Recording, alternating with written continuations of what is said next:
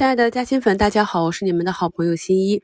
现在是二零二三年九月二十日上午十点半，呃，因为马上就到双节，所以整体市场的交易量是比较低迷的。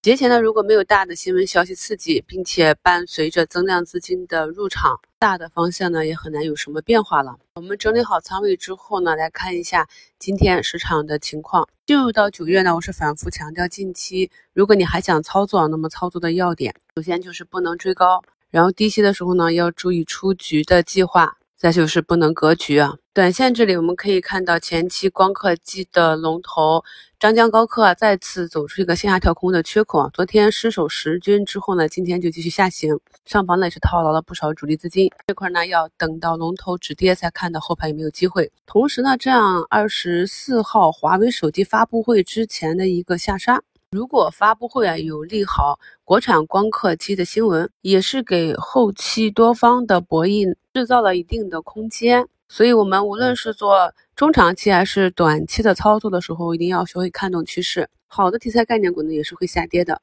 很多时候呢，机会是跌出来的，但是呢，一定需要耐心等待。对于不同的趋势、不同的操作周期，要有不同的技术去应对。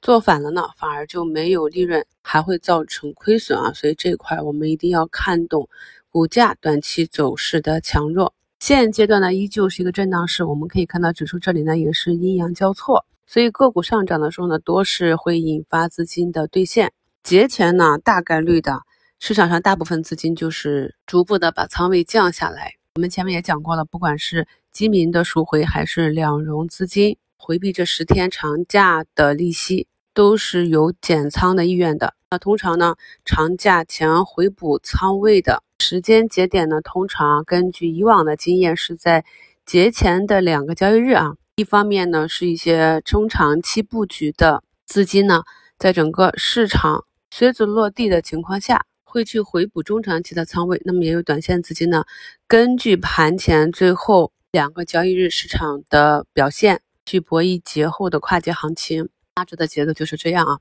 啊，目前短线这边来看，由于短线资金呢也是在边打边撤，所以近期短线高度标呢也是亏钱效应明显。像昨天冲高回落的通话金马呢，今天就直接被按在跌停上，而且跌停的封单越来越多。华为芯片这边的华丽创通啊，目前也是一个资金流出的状况，股价呢还维系在横盘震荡。这里呢也是要看看资金选择方向。昨天冲高回落的万润科技啊，那目前是反包封上涨停。存储芯片这块最近呢是频频传出涨价的利好。我在昨天的股市加薪圈里给大家持续更新了存储芯片的这个机构跟踪的订单以及价格情况。现阶段呢，依旧是要。主要图形选股啊，可以看到呢，底部异动的这些板块和个股，它们的表现是不同的啊。节目简介中的图一呢，就是给大家这周呢更新在股市加薪圈的两篇文章，朋友们可以参考一下这个思路啊。要注意的是，图形选股之后去挖掘个股的逻辑，理解资金为什么进去，造成了这样一个弱转强的走势。那既然是图形选股呢，也要跟随图形。所以图形走强呢，就继续的关注；图形走弱呢，就要去做相应的应对啊。比如说你埋伏的就是大阳线之后平台整理之后下一个大阳线，那么这个大阳线出现的时候呢，要注意做止盈。那如果没等到呢，图形走弱或者原有的支撑跌破，也是要做好出局的啊。短期呢，也就是冲高都是卖点。盘前呢，有马斯克脑机接口的利好。于是呢，前期的脑机接口龙头三博脑科盘中呢卖出了十几个点的涨幅，目前呢也是回落到六个多点啊。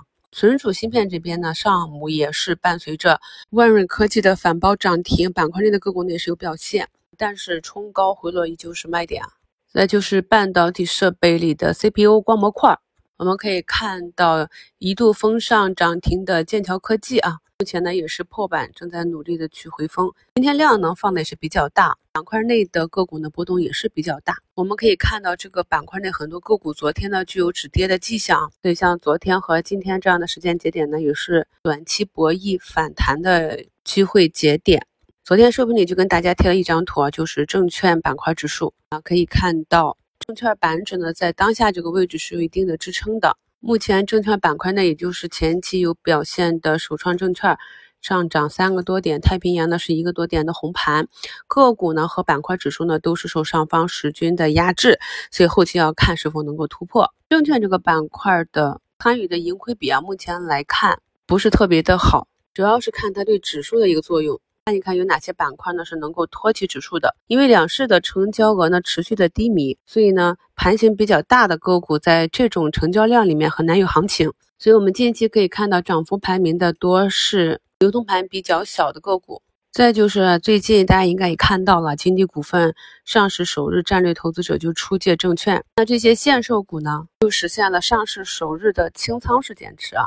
本身呢，限售股融券借出呢，是为了增加市场的流动性。股价呢，既然可以下跌呢，也是可以上涨的。股价下跌呢，融券卖出是获利的，但是股价上涨的话，融券卖出也是亏损的。所以从这一点上来看，规则还是比较合理的。不合理之处呢，就是这部分的融券呢是分给了十三家证券公司，包括三十五名个人投资者和八十九家私募基金。然而我们普通的投资者啊，我们散户是融不到券的，这点呢是非常不公平的。我们去看看美股那边，一方面呢，他们新股上市是全流通；另一方面呢，他们是 T 加零啊，所以量化资金和可以做融券的这部分优势呢，几乎就不存在了。希望后期我们证监会有关部门负责人能够。强化和更加完善融券借出啊这一部分的规则。毕竟啊，咱们市场上大部分的投资者都是散户啊，中小投资者，如果规则倾斜，无法达到一个相对公平的环境，对于 A 股市场的发展也是不利的。既然我们现在处于要什么给什么的阶段，希望这些问题能够快点得到解决吧。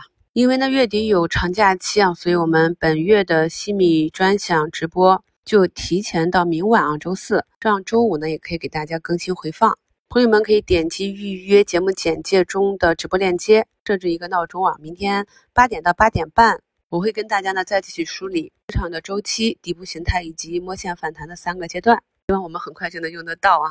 近期呢依旧是重点去关注，忽略市场走势，不跟随大盘，自己独立走出底部结构的这些个股。这些图形呢，代表多头资金的力量。那明晚八点半到九点这个时间段呢，我们华西证券的老朋友雷老师来给我们讲讲机构对四季度行情的一个机会分析。明晚直播的后半段呢，会以我跟雷老师的对话的形式展开啊。所以朋友们有什么问题呢，也欢迎在直播间的评论区打出来啊。我们也听一听雷老师的观点，期待着跟朋友们明晚面对面的交流。直播期间，喜马会发放新米团八五折优惠券，有需要的朋友可以提前去天猫、淘宝搜索“喜点充值”，在喜马拉雅 FM 旗舰店享受额外叠加九五折的优惠。到了十点五十分啊，两市呢从涨跌参半呢，又伴随着北向资金的流出，变成了跌多涨少啊。早盘的冲高呢，场内的资金呢依旧是减仓为主，